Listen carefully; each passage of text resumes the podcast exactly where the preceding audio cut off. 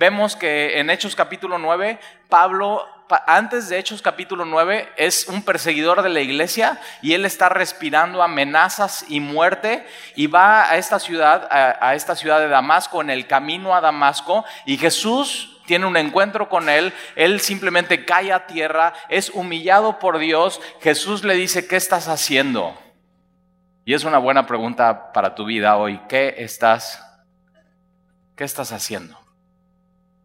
¿Qué, piensas hacer con tu vida este año? ¿Qué, ¿Qué, estás haciendo y qué piensas hacer con tu vida este año? Y Jesús simplemente tiene este encuentro, le lanza esta pregunta y Saulo, la respuesta de él en su corazón y en su mente es, ya valí, o sea, o, y le dice, me estás persiguiendo a mí, estás yendo contra mí. no sé tú, pero yo, sabiendo quién es Jesús, yo no quiero ir contra Jesús. Yo no quiero ser su enemigo. Y Jesús dice, si no estás conmigo, estás contra de mí. Y no sé tú, pero yo prefiero estar del lado de Jesús que en contra de Jesús. Y tienes que saber hoy que no hay medias tintas. O estás con Jesús o estás contra, contra Él. Y Él es Dios. Y se tiene, tiene este encuentro. Y una de las cosas que me encanta de Hechos capítulo 9 es que la conversión de Saulo no, no, es, no es en el contexto de tocando música con guitarra y el predicador diciendo, Jesús está tocando a tu corazón. Si el día de hoy quieres recibirlo, abre tu corazón, invítalo y pídele que él... No, o sea, simplemente es ¡pa! O sea, es, algo que, no se lo está esperando. Pablo le llega por sopetón y no le queda de otra más que doblar sus rodillas y decir, Señor, ¿qué quieres que yo haga? ¿Qué quieres que haga? Y, en ese contexto entonces Pablo se convierte y versículo 23, pasando muchos días, los judíos resolvieron en consejo matarle. Entonces aquel que estaba persiguiendo a la iglesia y matando a los cristianos, entonces se convierte y ya lo quieren matar a él.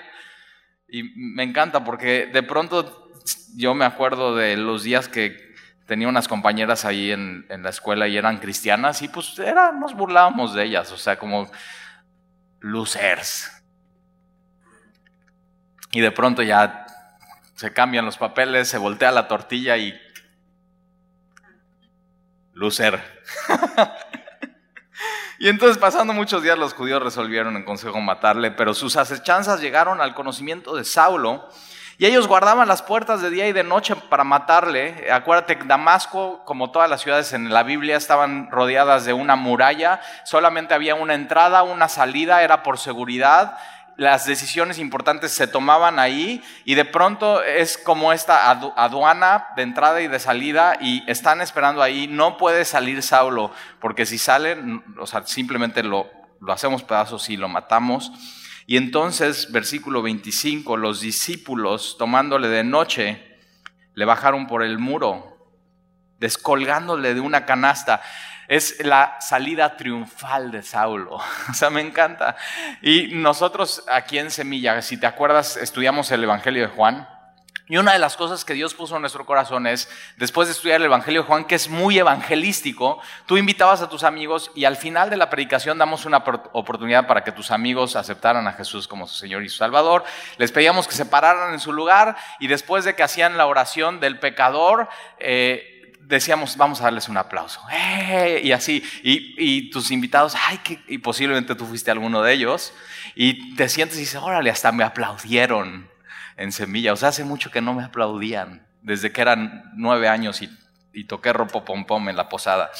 Entonces, ahí, estás y, te sientes y, y, o sea, qué bueno que viniste y, sales con el pecho inflado y es tu salida triunfal de semilla. Todos te aplaudimos porque recibiste a Jesús, pero mira cómo sale Saulo, humillado, o sea, no puede salir por la puerta grande por ser cristiano, sino tiene que salir descolgado. O sea, agarran una cuerda, una canasta y le dicen, Saulo, te tienes que meter en esta canasta y, tienes que salir sin que nadie te vea, te vamos a descolgar. O sea, te imaginas si tenía Saulo un poco de miedo a las alturas.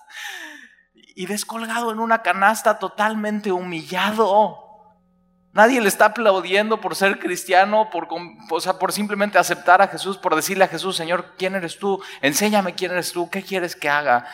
Y así empieza el ministerio y la vida de Saulo. Simplemente reconociendo, no soy nadie. Necesito a Dios.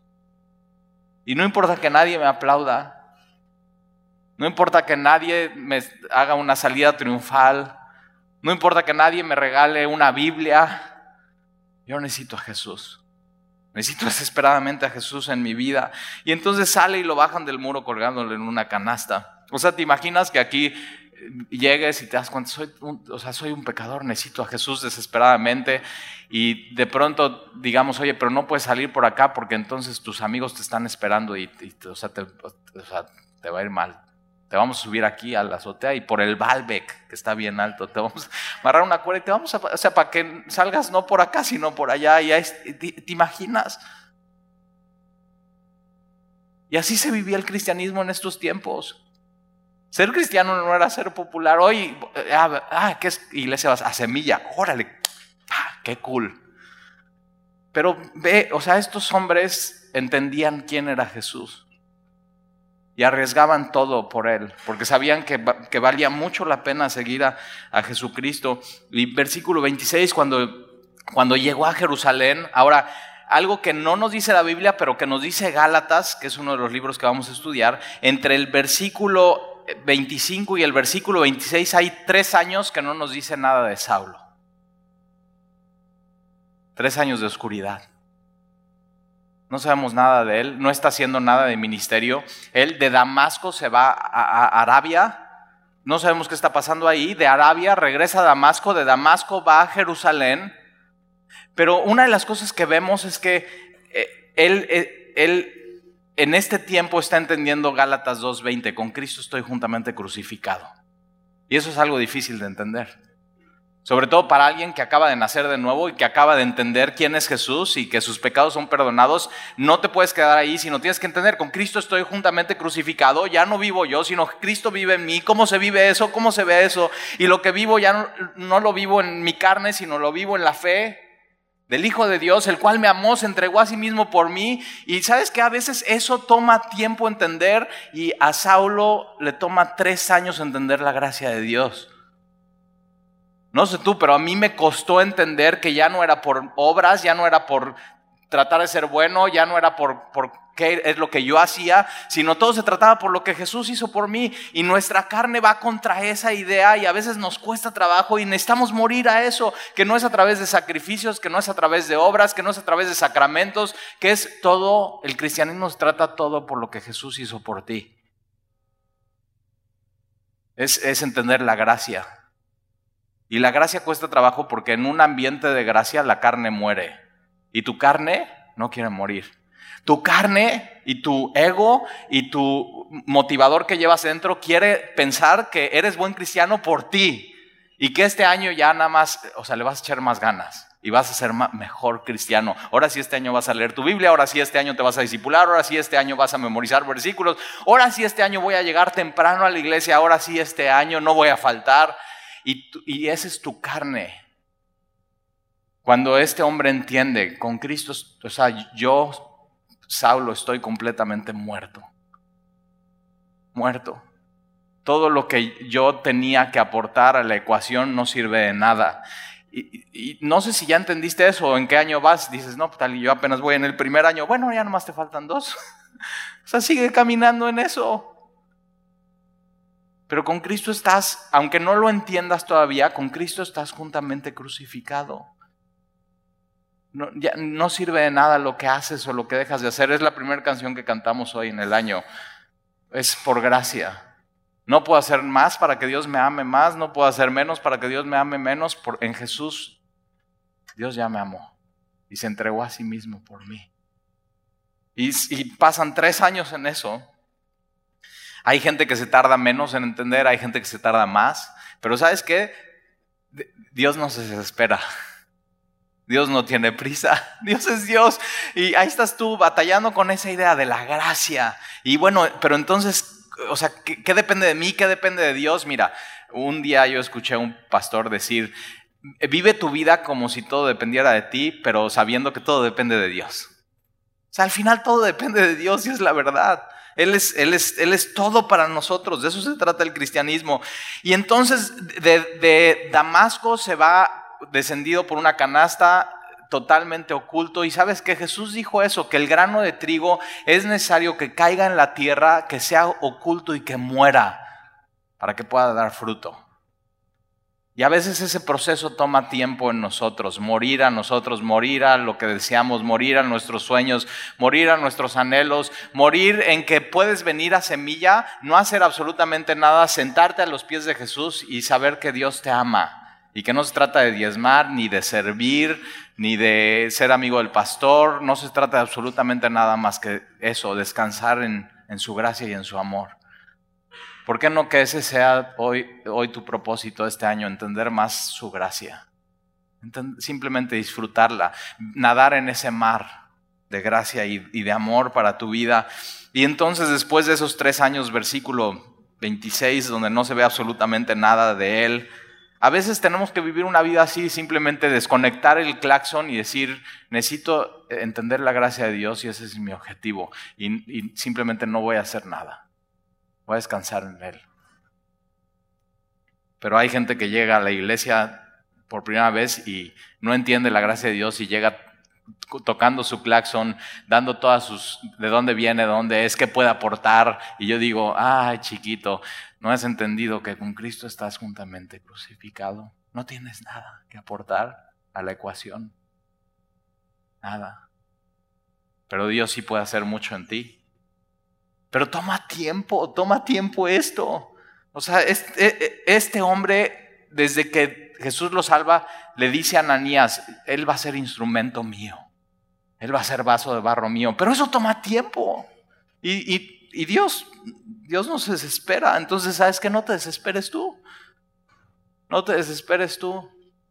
Desconecta tu claxon, baja la velocidad de tu auto y simplemente disfruta el viaje con Jesús. ¿No te has dado cuenta que eso se trata del cristianismo? De disfrutar a Jesús en tu vida. Entonces, ¿cómo vas a vivir este año? Y dice, Talí, ya tenía como 10 propósitos, pues ya te los tiré a la basura. Y entonces cuando llegó a Jerusalén, después de tres años, ¿eh? Después de tres años llega a Jerusalén y trataba de juntarse con los discípulos. Esto es un cristiano. Fíjate, subraya eso en tu Biblia. Trataba de juntarse con los discípulos. Ponía todo de su parte para juntarse con los otros que están siguiendo a Jesús. Y sabes que yo conozco gente en la iglesia que no hace absolutamente nada por tratar de juntarse con otros discípulos, sino dice, no, no, pues a mí, o sea, yo aquí estoy esperando que me tomen en cuenta, que me integren. Y yo digo, o sea, mira, mira un cristiano. El cristiano verdadero trata, trata, trata. Eso es, eh, incluye eh, un esfuerzo por, por tratar de juntarse. Y, y sí, toma tiempo, toma esfuerzo. Y él trata de juntarse con los discípulos, pero mira lo que sucede. Pero todos le tenían miedo. Esta palabra miedo en el original es fobia. O sea, fobia Alguien tiene fobia a los gérmenes y entonces... Y, le hacen eso a Pablo, a Saulo. O sea, él llega a Jerusalén, a la iglesia, y está esperando que lo reciban con los brazos abiertos. Él tenía tres años de ser cristiano. Su testimonio es increíble. Y los cristianos,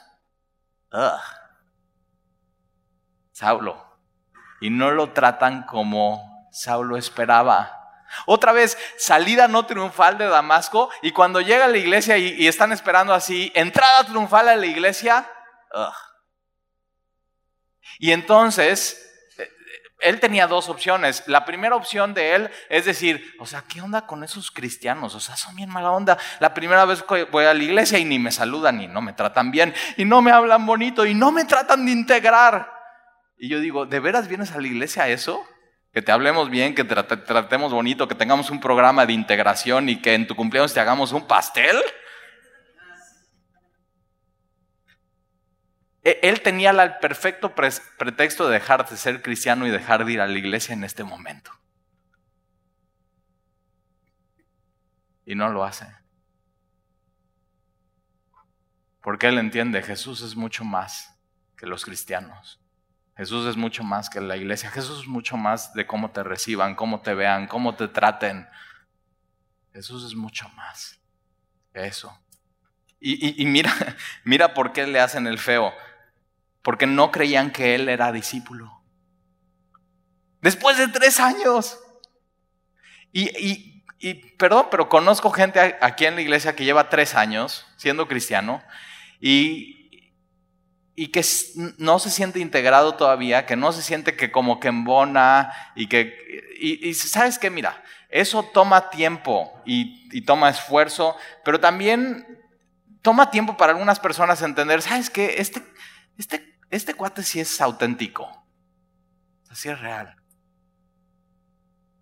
Y, Pablo le está pasando eso, no, no creían que era, que era discípulo y pensaban que no era auténtico. O sea, tienes que entender estos cuates. Antes Pablo estaba matando a los de la iglesia y de pronto llega a la iglesia y dice, no, o sea, este es del servicio secreto.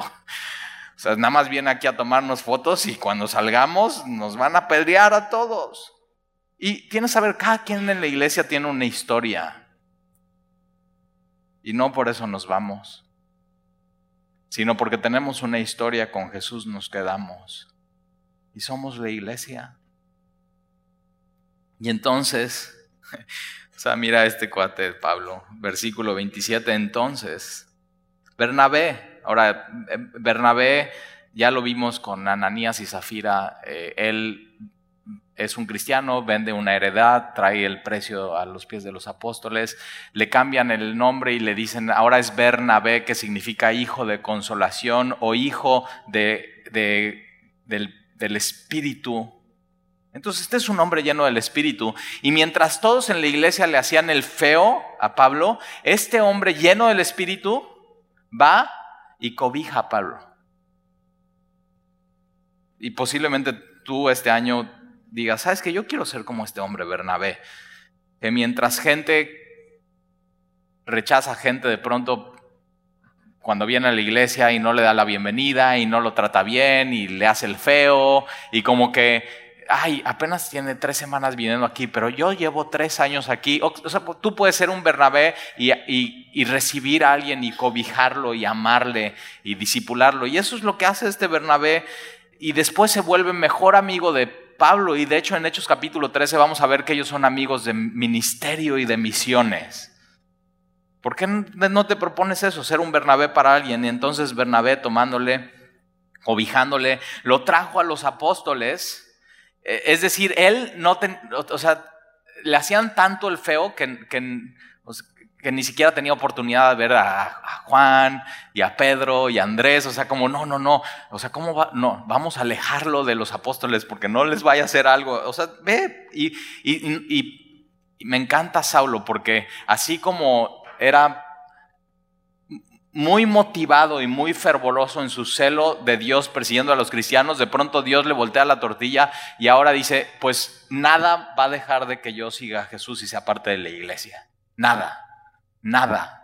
Y tú te tienes que proponer eso en tu vida. Nada que me pase por ninguna persona, por ninguna circunstancia, por ningún malentendido en la iglesia, por más que alguien me trate mal, nada, nada voy a permitir que se interponga entre mi relación con Jesús y con su cuerpo, que es la iglesia. Eso lo, tienes que decidir este año. Y entonces, eh, él lo, trae a los, lo cobija, lo trae a los apóstoles y les contó Bernabé cómo Saulo había visto en el camino al Señor. Ahora aquí en este versículo vamos a ver tres cosas de un auténtico discípulo y cristiano. Porque la iglesia decía, no, él no sabemos si es cristiano o no. Y entonces Bernabé lo cobija, escucha su historia va con los apóstoles y Bernabé está contando la historia de Saulo a los apóstoles y, está diciendo, ¿sabes qué? Él sí es un cristiano porque él ya vio al Señor.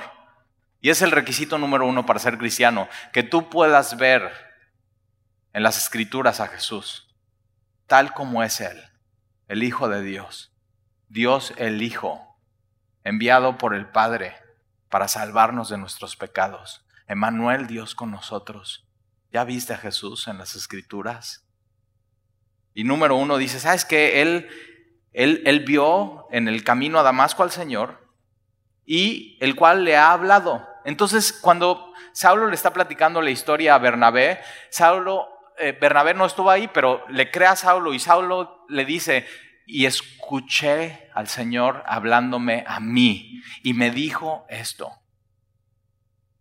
Segunda cosa que tiene un cristiano auténtico, el Señor le habla. ¿Te habla el Señor? ¿Te está hablando el Señor ahorita, hoy, en tu vida? ¿Nunca te ha pasado que lees algo en tu Biblia y dices, eso era para mí?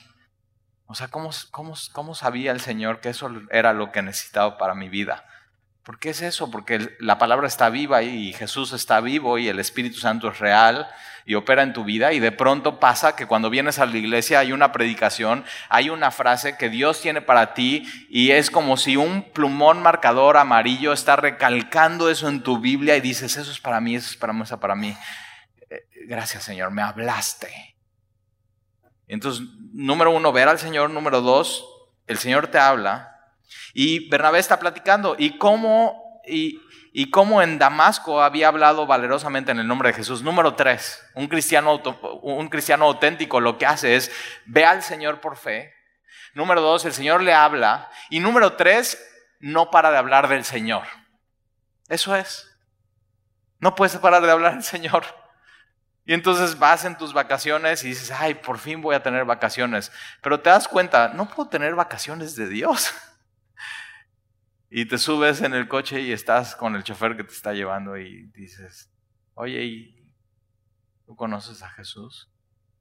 Y puedes platicar tu historia, la historia de Saulo es increíble, seguramente la tuya también. Y entonces hablaba valerosamente en el nombre del Señor. Versículo 28, y estaba con ellos. Esto es un cristiano. Cristiano está con cristianos y quiere estar con cristianos. Pero mira, conozco gente que dice, bueno, yo, mi relación entre Dios y yo, y no necesito a nadie más. Y digo, qué equivocado estás. ¿Te has dado cuenta cuánto nos necesitamos? O sea, cuál agradable es estar juntos en armonía, abriendo la Biblia juntos y estudiando la palabra. Y cómo se oye cuando cantamos juntos y alabamos juntos a Dios. Dios hace algo único cuando nos juntamos. Y entonces Saulo estaba en Jerusalén y entraba y salía. Es decir, eh, eh, tenemos esta, eh, esta frase nosotros como mexicanos, y como Pedro en su casa. Bueno, debería ser como Saulo en su casa, porque es, entraba y salía. ¿Puedes hacer tú eso en semilla? O sea, entrar y salir como Saulo en tu casa y ser parte y ya, o sea, o, todavía te sigues sintiendo como extraño. O ya dices, no, mira, ya sé dónde está el café, ahorita vengo. Y ahí vas y te sirves café, ya sabes dónde está el azúcar, ya sabes dónde está la canela, ya sabes dónde te puede servir agua, ya sabes dónde están los baños, ya sabes dónde están los salones de los niños, ya sabes cómo, cómo, cómo es. Y eso es lo que pasa con Saulo. Simplemente él trata y pone todo su esfuerzo. No esperes que nosotros lo hagamos por ti. No esperes que nosotros lo hagamos por ti. Y mira, o sea, mira este, este hombre totalmente una vida transformada poniendo todo su esfuerzo, sus recursos, su tiempo, su amor por la iglesia, cuando antes odiaba la iglesia. Sandy y yo cuando nos convertimos, o sea, ya estábamos esperando ir a la iglesia, a esa iglesia. Te, te, vamos a confesar algo, no sabíamos, no sabíamos, Sandy y yo, que eran cristianos. O sea, simplemente para nosotros era un grupo de personas que cantaban a Dios y lean su Biblia. Y después estudiando hechos, nos dimos cuenta que en Antioquía les empiezan a decir cristianos y entonces al leer eso yo le pregunto al que me está discipulando, entonces nosotros somos tan, tan, así, ¿no? O sea, como, qué shock, así como cristianos. O sea, lo último que pensé que íbamos a hacer, somos eso.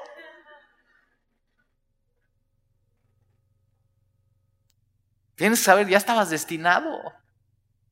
Ya estabas predestinado para esto. Para amar al pueblo de Dios, para, para desear a Dios, para abrir tu Biblia, para cantarle a Dios. Dios te predestinó desde antes de la fundación del mundo y Dios te salvó para esto. Para eso seguimos aquí. Para ser, para ser parte de la iglesia y entrar y salir como Pedro por tu casa y ponerte cómodo. Siéntete cómodo en la iglesia. Versículo 29. Y hablaba denodadamente en el nombre del Señor y disputaba con los griegos en Jerusalén. Eh, ahora, ¿te acuerdas quién estaba predicándole a los griegos y quién era griego? Esteban, al cual el primer mártir era un servidor y lo apedrean. Y entonces, pero Pablo, consciente en la muerte de Esteban, ponen la ropa a los pies de Esteban y, Pablo dice, mátenlo. Y de pronto él está yendo a predicarles a aquellos que apedrearon a Esteban. Y ya lo quieren matar a él también. Y procuraban matarle. Y a veces eso pasa. Aquellos con los que te juntabas, de pronto ya te quieren apedrear. Y, no, no físicamente, sino ya te quieren fuera de su vida. ¿Sí o no? Ya no quieren tener nada que ver contigo. Porque se, se, sienten, o sea, ¿qué onda con él? O sea, ya no habla igual, no dice igual, no piensa igual, o sea, ya no embona con nosotros. Pero fíjate, ya no embonas con ellos, pero mira, embonas aquí. Qué padre. Dios te cambia las amistades, los grupos, los deseos. Dios cambia tu corazón. Versículo 30. Y cuando supieron esto los hermanos, que lo querían matar, en Jerusalén los griegos, le llevaron hasta Cesarea. Cesarea es un puerto eh, cerca de Jerusalén, en Israel. Y le llevaron hasta Cesarea y le enviaron a Tarso. Ahora, a Pablo no lo envían como a, la palabra apóstol es enviado. Pero a Pablo le dice, ¿sabes qué? Este, o sea, ¿te imaginas esta conversación?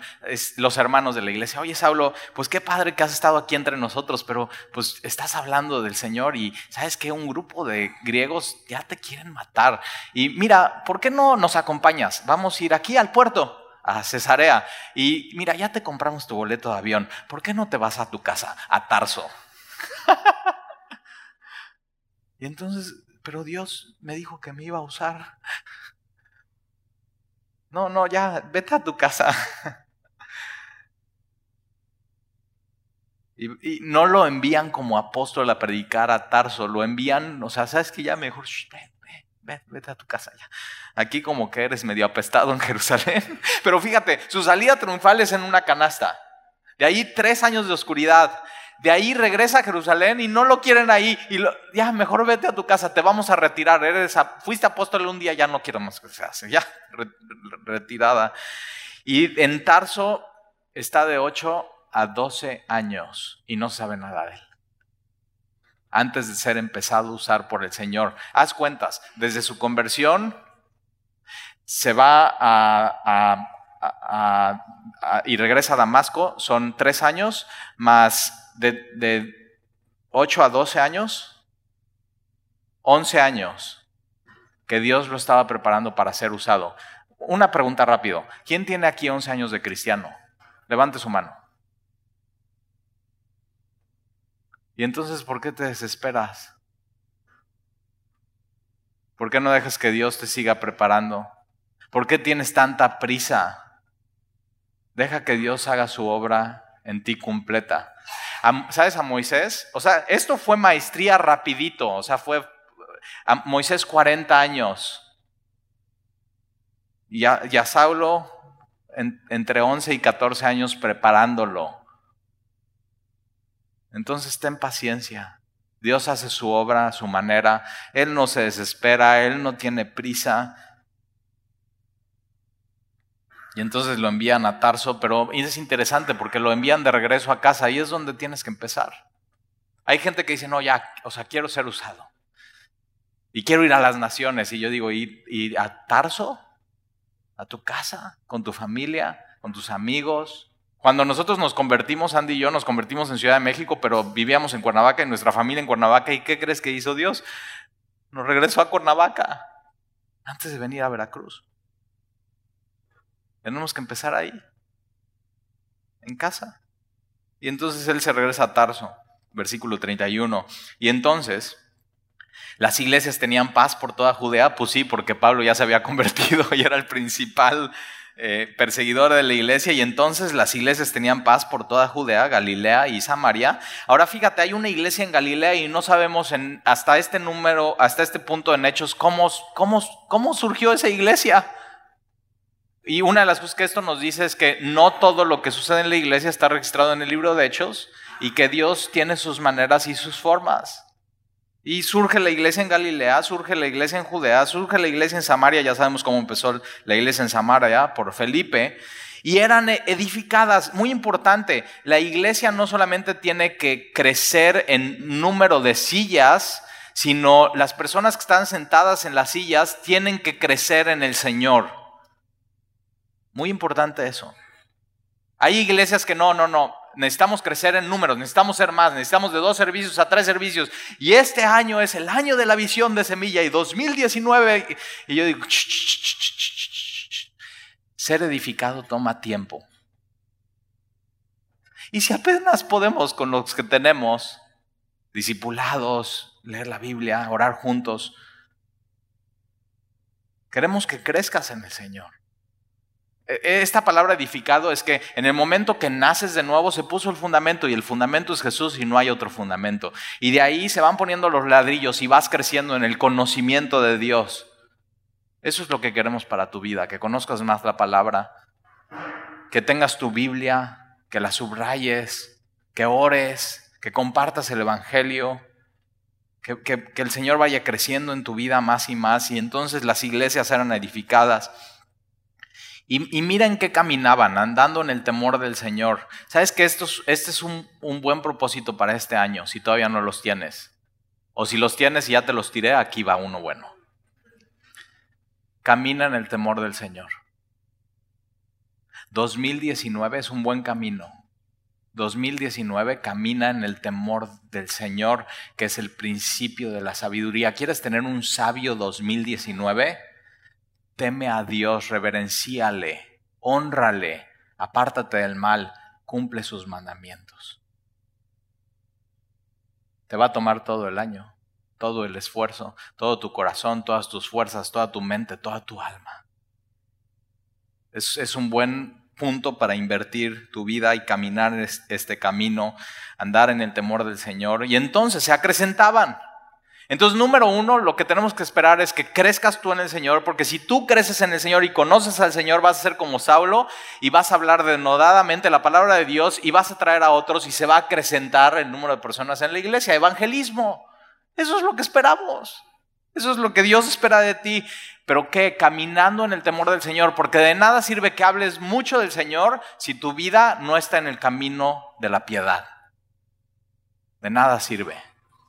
Estás manchando el nombre de la iglesia, estás manchando el nombre de Jesús. Camina en el temor de Dios y entonces así Dios te va a usar y se acrecentaba fortalecidas. Mira, por el Espíritu Santo.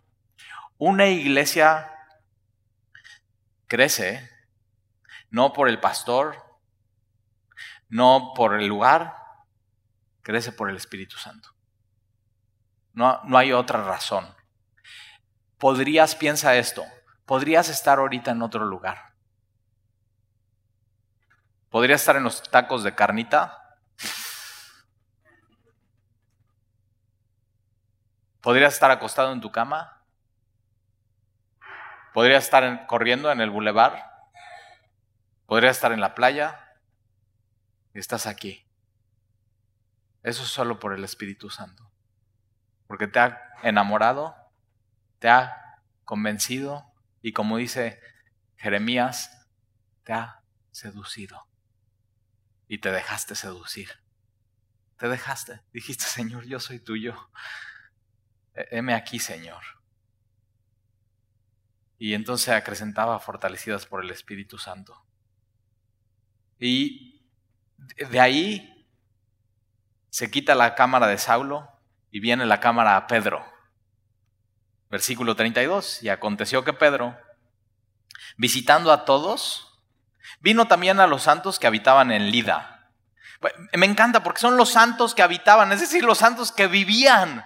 Esos son los santos, los que hemos confiado en el Señor y vivimos. Nosotros somos los santos que vivimos en Veracruz. dices, ay, tal, y eso se oye medio raro. Sí, eso eres, es los apartados de Dios para Él mismo donde Él se ha regalado en nosotros y nosotros constantemente nos estamos dando a Él. Y entonces Pedro va a los santos que habitaban y que estaban vivos en Lida, o sea, no va a un cementerio. Y halló ahí a uno que se llamaba Eneas, que hacía ocho años que estaba en cama, pues era paralítico. Ahora, Eneas había dos razones por las cuales estuviera en cama. Una es porque tuvo un accidente hace ocho años y entonces se queda paralítico, pero tan paralítico que tiene que estar 100% en su cama, o era paralítico de siempre y nació paralítico y los últimos ocho años empeoró. No sabemos cuál sea su caso. Me encanta que la Biblia lo deja abierto, porque entonces podemos decir, pues esto puede aplicar a mí. Y este hombre tenía ocho años en cama. ¿Alguien de aquí ha estado ocho años enfermo de algo?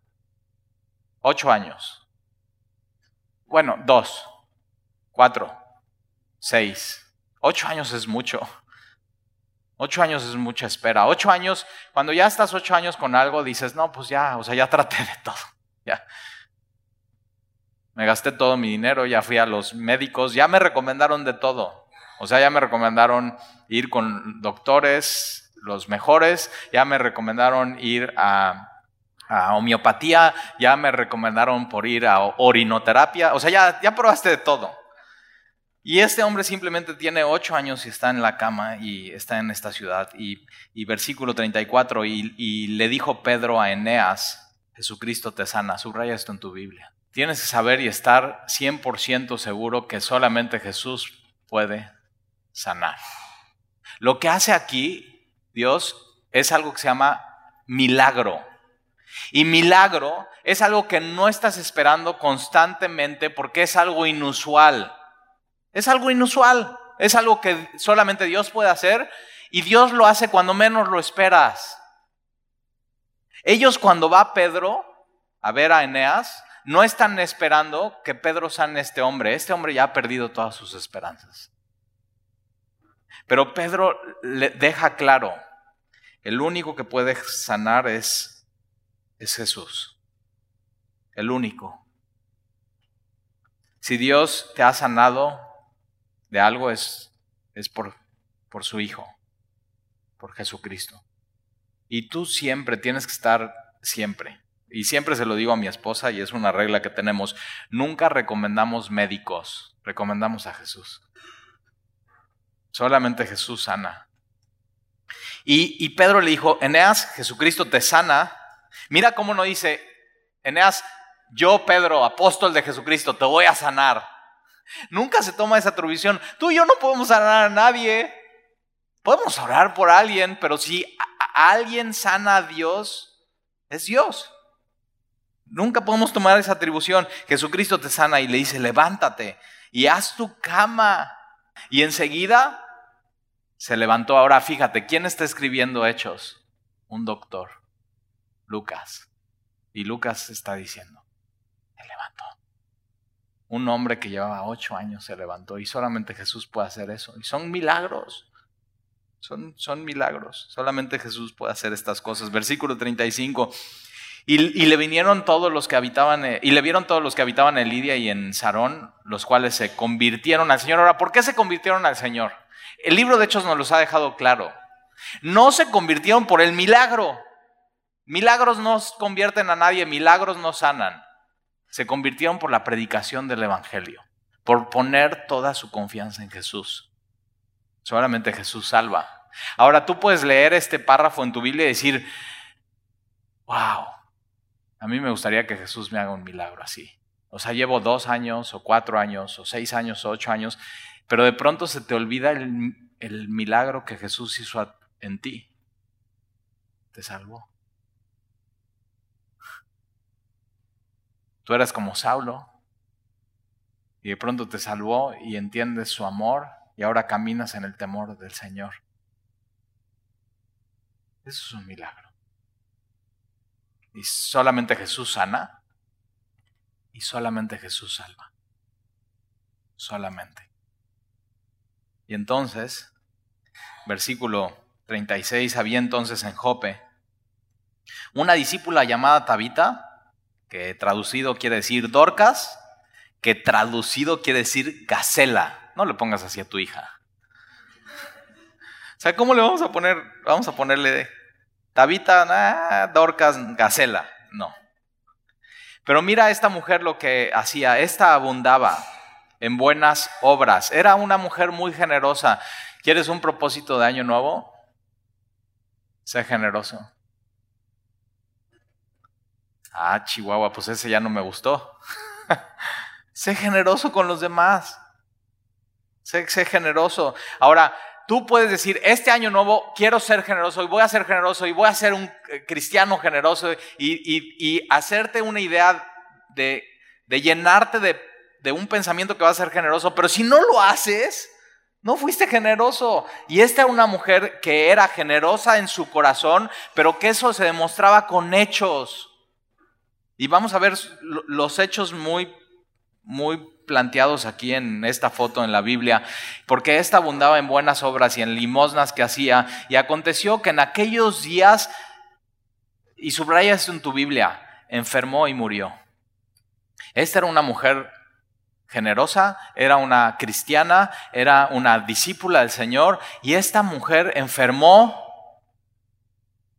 y murió a que nadie tiene este propósito de año nuevo este año. O sea, este año es mi año. Voy a enfermar y voy a morir. Pero ¿sabías que sí pasa esto entre nosotros? Esta semana, un amigo pastor de Puebla, se llama Iram,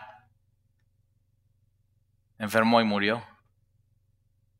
Le dio eh, influenza lo hospitalizaron, no podía respirar bien, lo entubaron y esta semana, empezando el año, un mensaje de WhatsApp, estoy con mi hijo platicando, me llega y veo nada más el mensaje que aparece en mi notificación, Talí, una mala noticia, Irán murió.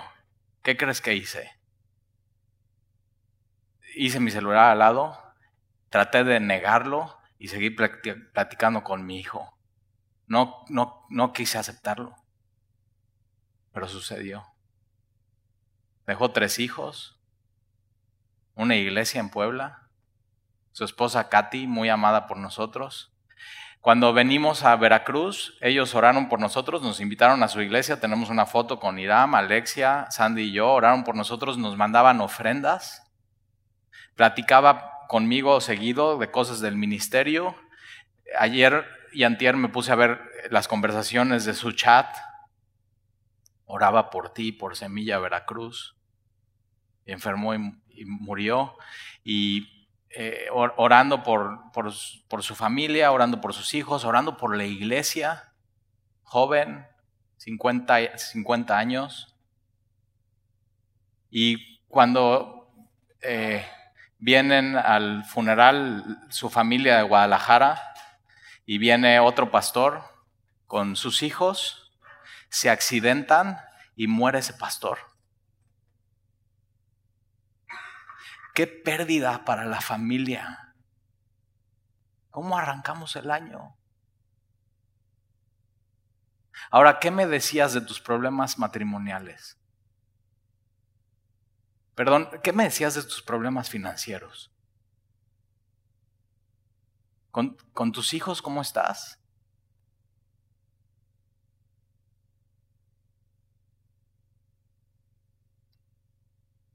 Mateo capítulo 5, esta semana en mi devocional, bienaventurados los que lloran porque ellos serán consolados. ¿Sabes que no he podido ni llorar? No, ¿Cómo se procesa y se come eso? Y entonces eh, me voy a Ciudad de México en medio de eso, no puedo ir al funeral. Y la esposa me está escribiendo, Irán te amaba mucho, Talí. Y Sandy me escribe un mensaje y me dice, Nef, un día le vas a volver a ver a Irán. Y hay gente en el cristianismo que enferma y muere, pero nuestra esperanza está en Jesús. ¿Te das cuenta la relevancia que tiene Jesús en la vida de las personas? Es un destino eterno. Y vienen todos estos pensamientos. O sea, ¿cómo? ¿Por qué? Y, pero viene la palabra de Dios y más te vale que este año, cuando suceda algo así en tu vida o en la de algún ser querido, tengas la palabra de Dios en tu mano. más te vale que la tengas.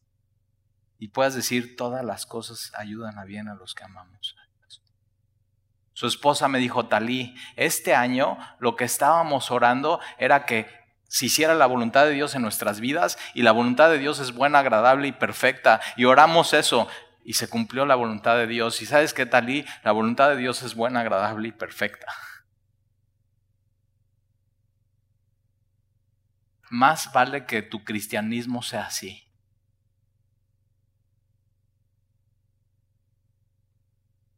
¿Te das cuenta por qué te estamos animando tanto? Lee tu Biblia, agarra la palabra, que sea tu roca, que el Señor te sea tu todo, porque en un momento a otro todo se puede venir abajo.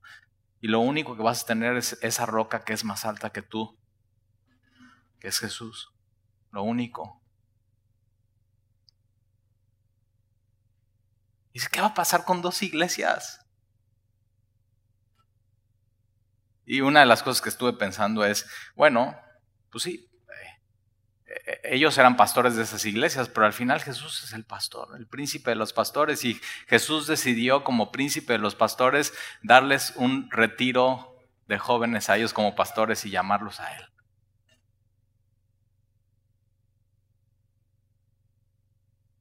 ¿Estás listo para ir con Él?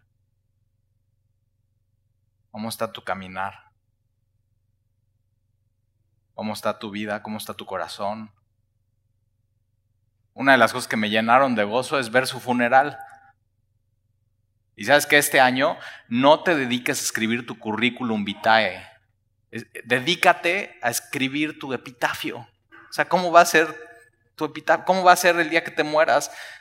Y hoy, hoy, en, el funeral de mi amigo Iram estaba el ataúd y pusieron un video de él predicando y él muerto en la carne sigue hablando.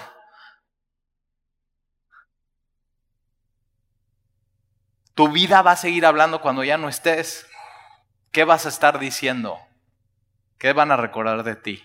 Y, mira a esta mujer, entonces enferma y muere, y después de lavada la pusieron en una sala y como Lida estaba cerca de Jope, los discípulos oyendo que Pedro estaba ahí, le enviaron dos hombres a rogarle, no tardes en venir a nosotros. Ahora, cuando un pastor alguien le habla y dice, oye, murió esta mujer que se llama Dorcas, no tardes en venir, el pastor pues se tarda un poquito porque pues ya que está muerto.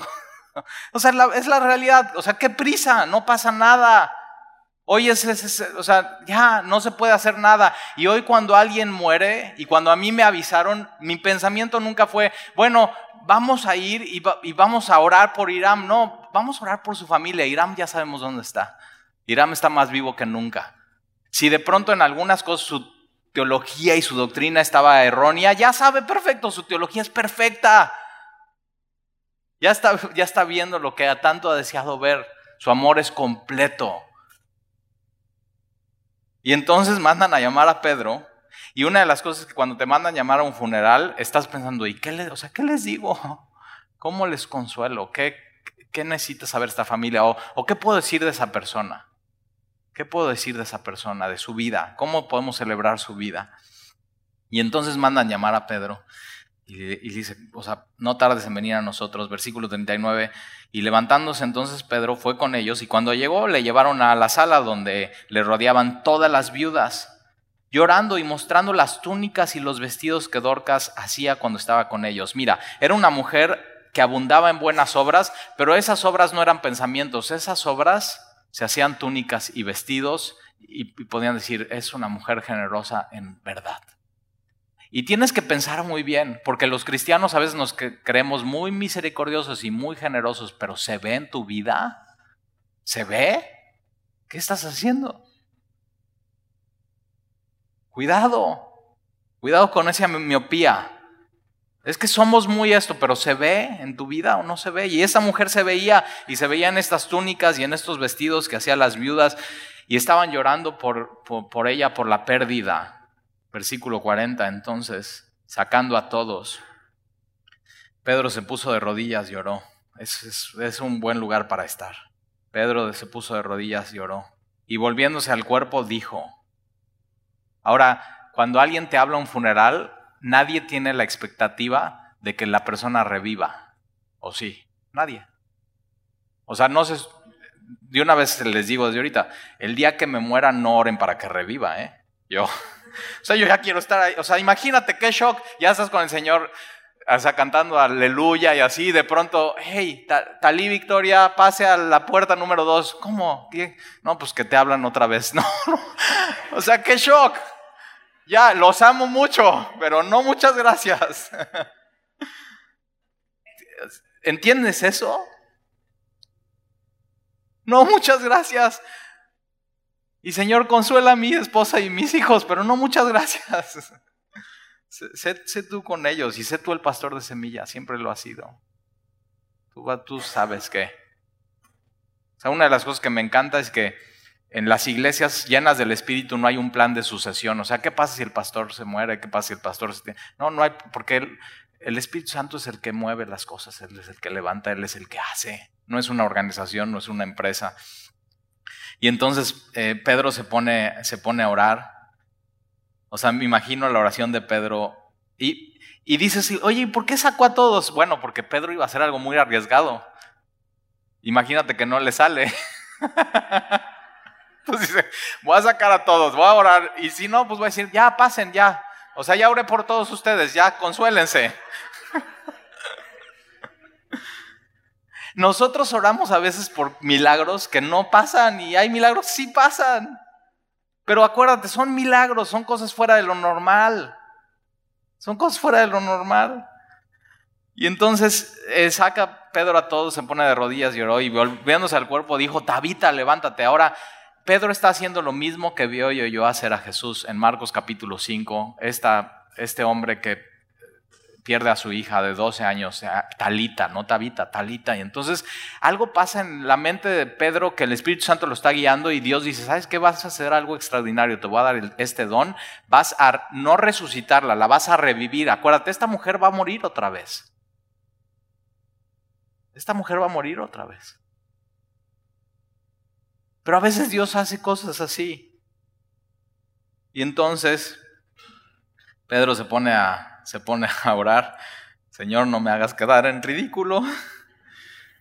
Y volviéndose al cuervo dijo, Tabita, levántate. Y ella abrió los ojos. Imagínate qué shock para Pedro. Se está así la, y la señora está, Dorcas.